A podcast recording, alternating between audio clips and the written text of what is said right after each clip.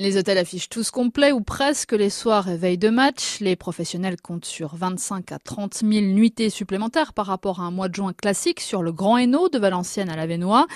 L'hôtel Mercure va accueillir le personnel de la FIFA.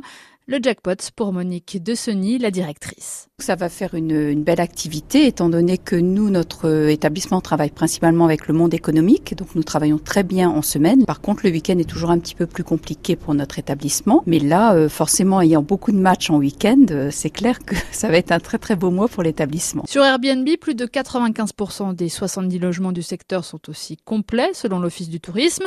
Du côté des restaurants autour du stade, on se frotte aussi les mains, comme Pierre Ledrôle, gérant de la brasserie de l'équipe. On ne peut être qu'heureux d'avoir cet événement ici à Valenciennes. Ça ne peut faire que du bien aux finances. Alors que Valenciennes était, le foot euh, était un petit peu hors des confitures. Euh, tous les commerces ont baissé, le chiffre d'affaires a baissé de la Liga à la Ligue 2. Donc ici, ça va nous permettre de retravailler un peu. Même enthousiasme pour Aurélia Marcos, gérante de la brasserie du stade. C'est inespéré, c'est beaucoup de monde, il va falloir euh, gérer tout ça. On va embaucher, oui, des extras, 3-4 personnes en plus. Sinon, on pourra pas s'en sortir, c'est certain. Pour accueillir au mieux les quelques 50 000 supporters étrangers attendus, Aurélia s'est remis à l'anglais. Ma fille est là, donc elle va me donner un coup de main, mais on va préparer des cartes tout de même en anglais. De nombreux hôtels ont aussi prévu des animations pendant le mois de compétition, comme au Grand Hôtel qui accueille de nombreux supporters hollandais. 15 000 sont attendus pour le Pays-Bas-Cameroun du 15 juin.